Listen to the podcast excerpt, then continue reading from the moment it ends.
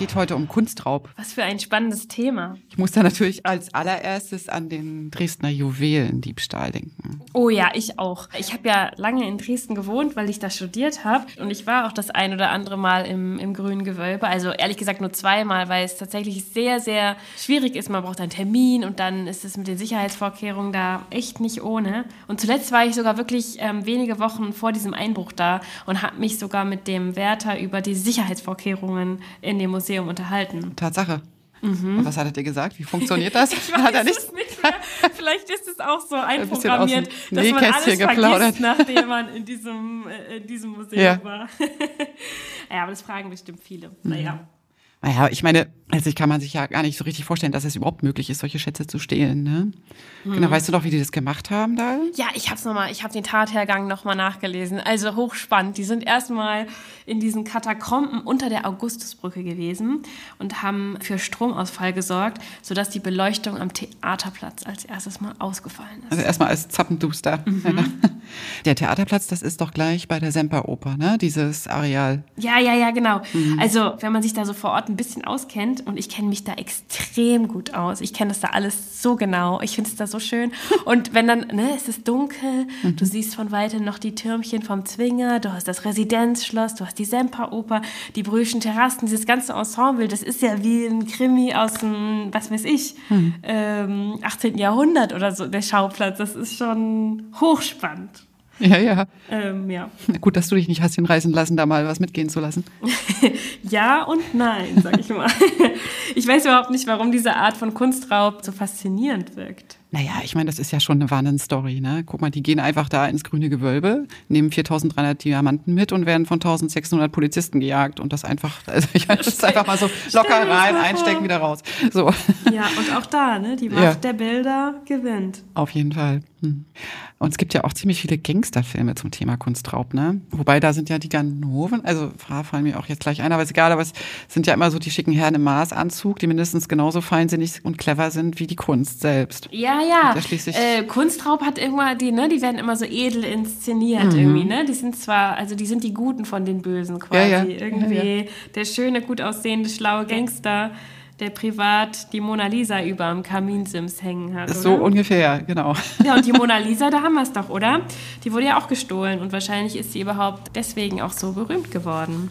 Ja, ich denke, dass das einer von diesen ganz ausschlaggebenden Punkten war, ne? dass die jetzt da im Louvre hängt und alle das abfotografieren wollen, das Ding. Ja.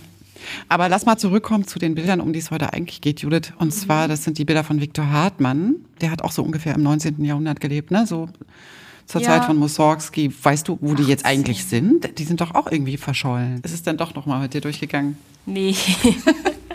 Aber stell dir mal vor, wir beide in so krassen Suits. Ah, das und geht auf jeden Fall immer zu so denken. schlangenmäßig diesen ähm, Diese Alarmanlagen-Lasern äh, ausweichen. Mhm. Und ich mit, den, mit der Taschenlampe zwischen den Zähnen. Du, die Taschenlampe zwischen den Zähnen und ich hinterher durch so einen, so einen Lüftungsschacht. Wir ja, sind ja, doch ja. immer in so Lüftungsschachts unterwegs. Wobei, das scheint ja gar nicht das State of the Art zu sein, ne, sondern eher grünes Gewölbe-Style reinmarschieren und. Ja, ähm, reingehen, mitnehmen, raus. Ja. Genau. Naja, aber nee. Ist schon ein bisschen verschenkt, dass wir so im Büro hocken, glaube ich. Ja, finde ich auch. Können alle froh sein, dass wir unsere ja. Crew Power nicht in Kriminalität umschwenken lassen. Aber immerhin geht es ja bei uns auch um Kunst, ne? Ja. Also zum Beispiel beim nächsten Konzert spielen wir in Ludwigshafen mhm. Modest Mussorgskis Bilder eine Ausstellung. Ja.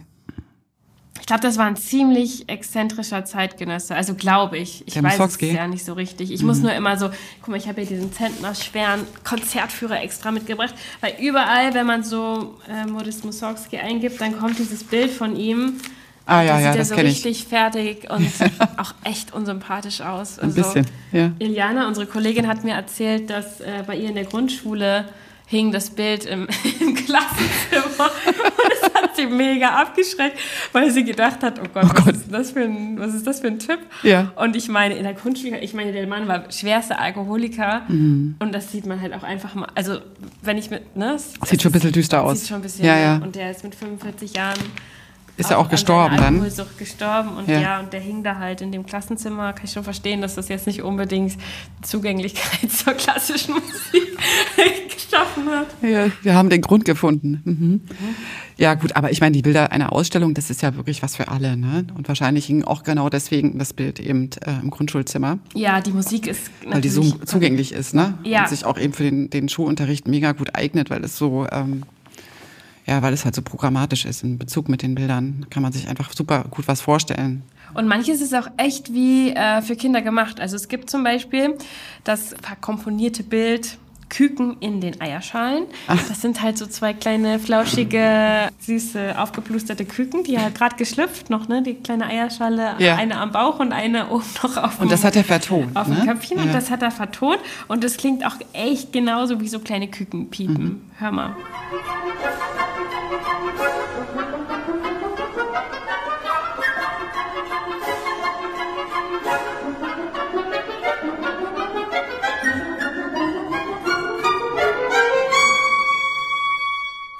Herrlich, oder?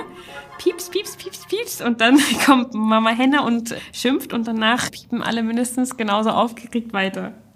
Ja, und ich glaube, was wir auf jeden Fall hier noch als Hörbeispiel bringen sollten, ist die bekannteste Melodie aus dem Werk.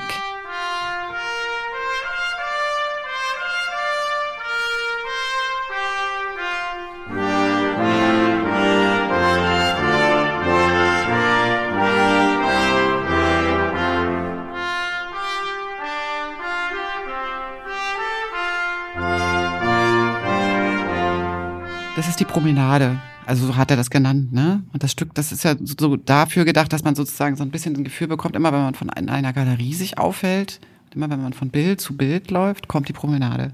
Genau. Das wiederholt sich ja auch mehrfach in dem Zyklus. Das wiederholt sich und es variiert auch immer. Diese Promenade bleibt immer das verbindende Element zwischen diesen Einzelnen Bildern. verschiedenen Bildern, wo man im Museum umherläuft. Ja, die Bilder einer Ausstellung, das sind ja im Grunde Melodien für einen Freund. Also der Komponist Mussorgsky, der kannte eben ganz gut den Maler Viktor Hartmann. Und der ist auch ziemlich früh gestorben, mit 39 Jahren.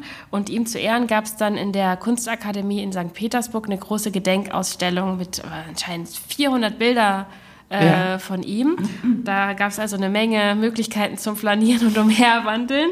Und ähm, Na, ja. letztlich wollte er doch dem Hartmann mit, äh, mit seiner Komposition so eine Art Denkmal setzen, oder? Und hat so ein paar Bilder rausgesucht, die ihm ganz besonders gut gefallen hat und hat die dann vertont. Genau. Allerdings ist es ja auch so gewesen, dass die Quellenlage um die Bilder ziemlich schwierig ist und man nicht genau sagen kann, von welchen Musikstücken es auch wirklich konkret Bilder Genau, gab. das weiß ne? man nicht so Ganz genau. sicher ist das nicht. Okay. Aber diese, was wir auf jeden Fall haben, sind diese Küken in den Eierschalen. Davon gibt es ein Bild. Da gab es auch so einen Kostümentwurf. Ne? Und, äh, und ganz sicher gab es auch die Skizze vom großen Tor von Kiew. Genau. Also eine der bekanntesten Melodien eigentlich aus diesem Zyklus. Da hören wir jetzt mal rein.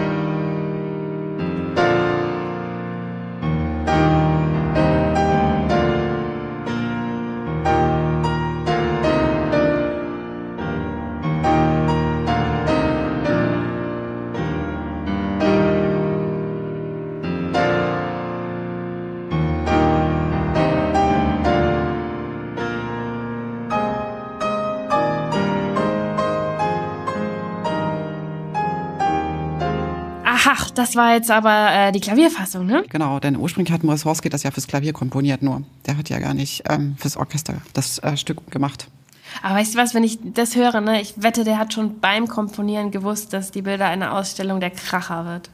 Ja, aber so richtig durchgeschlagen hat's dann doch erst Anfang des 20. Jahrhunderts, ne? als Maurice Ravel das vertont hat. Und also die Instrumentierung fürs Orchester von Maurice Ravel Bilder einer Ausstellung ist wahrscheinlich so das bekannteste, als was eigentlich alle kennen. Und das ist auch genau die Fassung, die wir dann spielen im nächsten Konzert. Das hat also die Komposition erst so richtig komplett gemacht. Naja, jetzt müssten wir einfach nur noch herausfinden, wo die Bilder sind. Ein Großteil scheint verschollen zu sein. Ich hätte ja zu gern dieses Bild mit den Küken. Ja. Irgendwo muss es sein. Ja, also ich wette jetzt, ich schätze entweder in irgendeiner WG-Küche oder, weiß ich nicht, oder irgendwo auf dem Jahrmarkt. Hm. Ja, ich habe da auch immer so leichte Goldgräberstimmen, oder? Ja, ja, Wenn man sowas hört, dann denkt man immer, irgendwann, wer weiß, geht man auf den Flohmarkt, kauft sich so ein Bild und dann kommt äh, Genau. raus. Das ist Kommt der ganz irgendeiner raus große- und stellt fest, so, huch, da hast du aber einen Van Gogh in der Hand. Also, Ja. Schön, danke. Ja, irgendwie so. Naja, wir können ja von Glück sagen, dass die Partituren nicht verschollen sind, oder? Ja, die sind erhalten geblieben, Gott sei Dank. Und ähm, Die Musik kann also klingen und am schönsten bei uns. am schönsten bei uns am 18. November im Pfalzbau. es gibt noch ganz wenige Karten. Oh ja, es ist fast ausverkauft. Bis dahin. Tschüss. Tschüss.